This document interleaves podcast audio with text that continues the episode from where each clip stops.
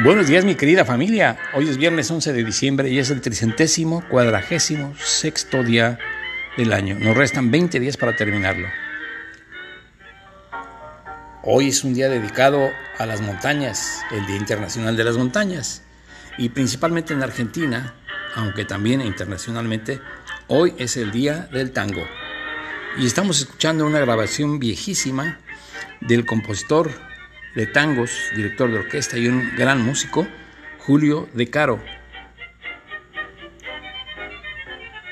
Entonces escuchamos a la orquesta típica de Julio De Caro tocando su versión de la comparsita que él mismo compuso. En 1992, las Naciones Unidas aprobaron un plan de acción llamado Programa 21 Ahí se incluyó un apartado sobre la ordenación de los sistemas frágiles, desarrollo sostenible en las montañas, en los sistemas de montaña. Luego en la Asamblea General de la ONU se proclamó el 2002 como Año Internacional de las Montañas y el 11 de diciembre como Día Internacional de las Montañas. Hoy también se celebra el Día Internacional del Tango, una fecha decretada para homenajear al popular cantante de tangos Carlos Gardel y al compositor Julio de Caro. Ambos nacieron un 11 de diciembre, aunque en años diferentes, y fueron reconocidos en todo el mundo por dar a conocer este género musical que tanta relevancia e interés ha tenido a través de los años. Este movimiento musical está considerado como una de las expresiones artísticas más representativas de la cultura argentina. El tango tiene tres elementos primordiales como son la música, la danza y la poesía y actualmente está considerado como un patrimonio cultural inmaterial de la humanidad.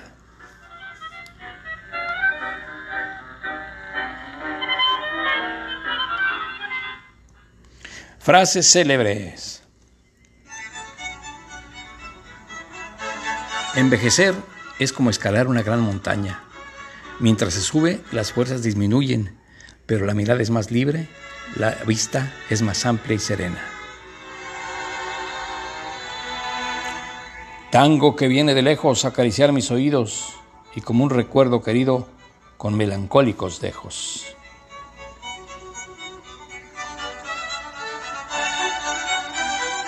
Efemérides nacionales. En 1855, el general Juan Álvarez dejó la presidencia interina de la República al general Ignacio Comonfort.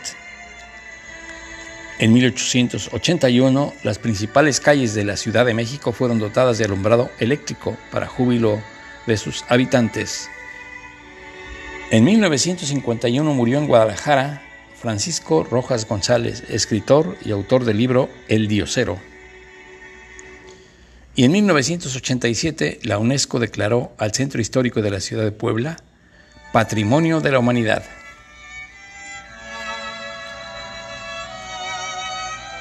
Efemérides generales. En 1576, en España, Fray Luis de León tras casi cinco años de encarcelamiento sin juicio, fue absuelto por la Inquisición.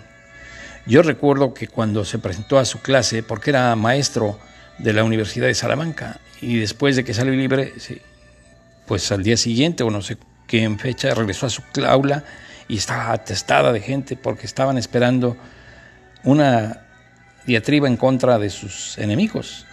Pero su frase empezó, digo, su clase empezó como una frase clásica, decíamos ayer, como si hubiera sido ayer cuando había dejado terminado la clase, pero había pasado cinco años encarcelado por traducir a la vulgata, o sea, al español, el cantar de los cantares, que les pareció escandaloso en español el cantar de los cantares, no así en latín.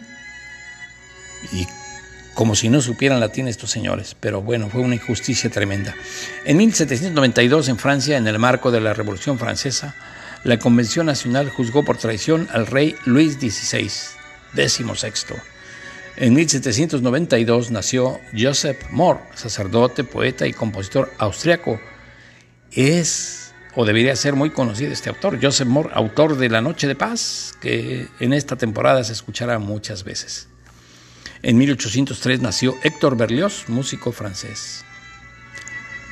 Y en 1843 nació Robert Koch, o no sé si Koch, médico alemán, descubridor del vacilo de la tuberculosis, Premio Nobel de Medicina en 1905. Y en 1890 nació Carlos Gardel, cantor y compositor de tangos, argentino de origen francés o uruguayo. En 1899 nació Julio De Caro, músico, violinista, director de orquesta y compositor argentino. Y acá en México, eh, digo en Cuba, en 1916 nació Damaso Pérez Prado. En, también en 1916 nació Elena Garro, escritora mexicana. Y en 1918 nació Alexander Solzhenitsyn, escritor soviético y premio Nobel de Literatura en 1970.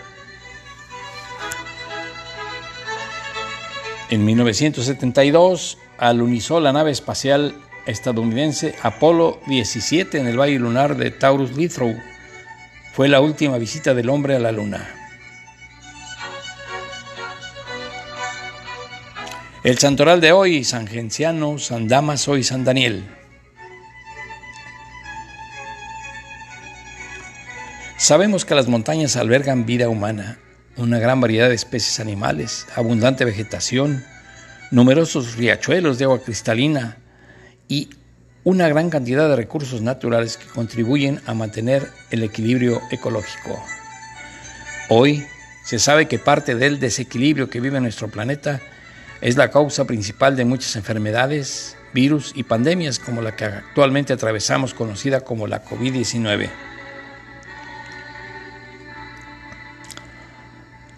Las montañas no solo tienen una particular belleza, sino que están llenas de magia y para algunos encierran grandes enigmas y misterios. Por esta razón, a continuación describiremos tres montañas que por sus características o circunstancias destacan sobre el resto, aunque no, no le quitamos protagonismo a ninguna, ya que todas las montañas del mundo pues, merecen nuestra admiración y respeto. Aquí hay algunos datos. El monte Fuji, que está en Japón, o Fuji, de 3.776 metros de altura.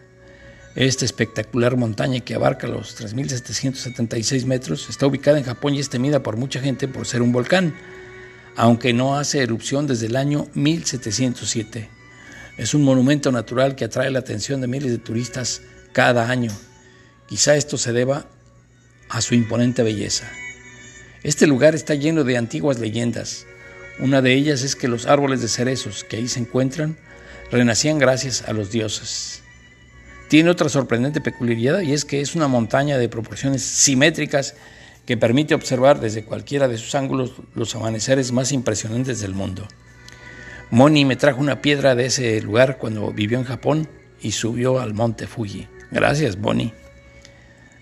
El Everest, esta colosal montaña de 8.848 metros de altura, la más alta de la Tierra, ubicada entre Nepal y el Tíbet, es el sitio de encuentro de miles de turistas venidos de distintas regiones del planeta para realizar alpinismo.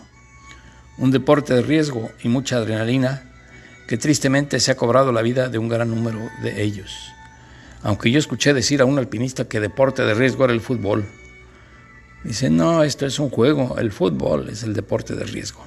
Bueno, el Everest es esta montaña soñada para cualquiera que sienta pasión por escalar. En realidad los lugareños le llamaban la Madre Sagrada o la Madre de todos los vientos. También se le conoce como la Frente del Cielo. Pues está bautizada por el hombre que la midió, un inglés de apellido Everest. Pero a mí me gusta más como la Madre Sagrada o la Madre de todos los vientos. Bueno, desde en la antigüedad, numerosas religiones acostumbraban a realizar viajes espirituales a este lugar considerado como maravilloso y sagrado. Y hay otro, el monte Kailash, ubicado en la India, con 6.638 metros. Ha sido el lugar protagonista de fabulosas leyendas de la mitología hindú, como la creencia de que en la cima del monte habitaba el dios Shiva, que representa la destrucción. Rodeada de antiguos monasterios y templos que profesan la religión budista, es, tanto para sus habitantes como para los viajeros, un lugar obligado para visitar y que brindará experiencias realmente inolvidables y mágicas. Pues nosotros aquí tenemos nuestro, nuestra montaña, el Kiahuislán, que solía subirlo con mi amigo Ulises y que alguna vez también lo subí con Chava y con mi compadre Ginio. Pero normalmente subíamos los miércoles saliendo de trabajar hasta la cima del Kiahuistlán. Era una experiencia increíble porque la montaña, al llegar hasta la parte superior, nos proporcionaba un espectáculo increíble, una belleza increíble, pero cosa también increíble es que estaba rodeada de un halo misterioso, mágico, y proporcionaba fuerzas, nos daba fuerzas de tal manera que nos causó adicción. Miércoles que no íbamos a la montaña, a este Kiahuistlán, miércoles que estábamos con una sensación de que algo nos faltaba. Como recuerdo esos días. Pues ahora por la edad ya se me hace que no volveremos a subirla. Pero vivo enfrente de ella y me acuerdo mucho de esas escaladas y esas subidas hasta la montaña del Kiahuistlán.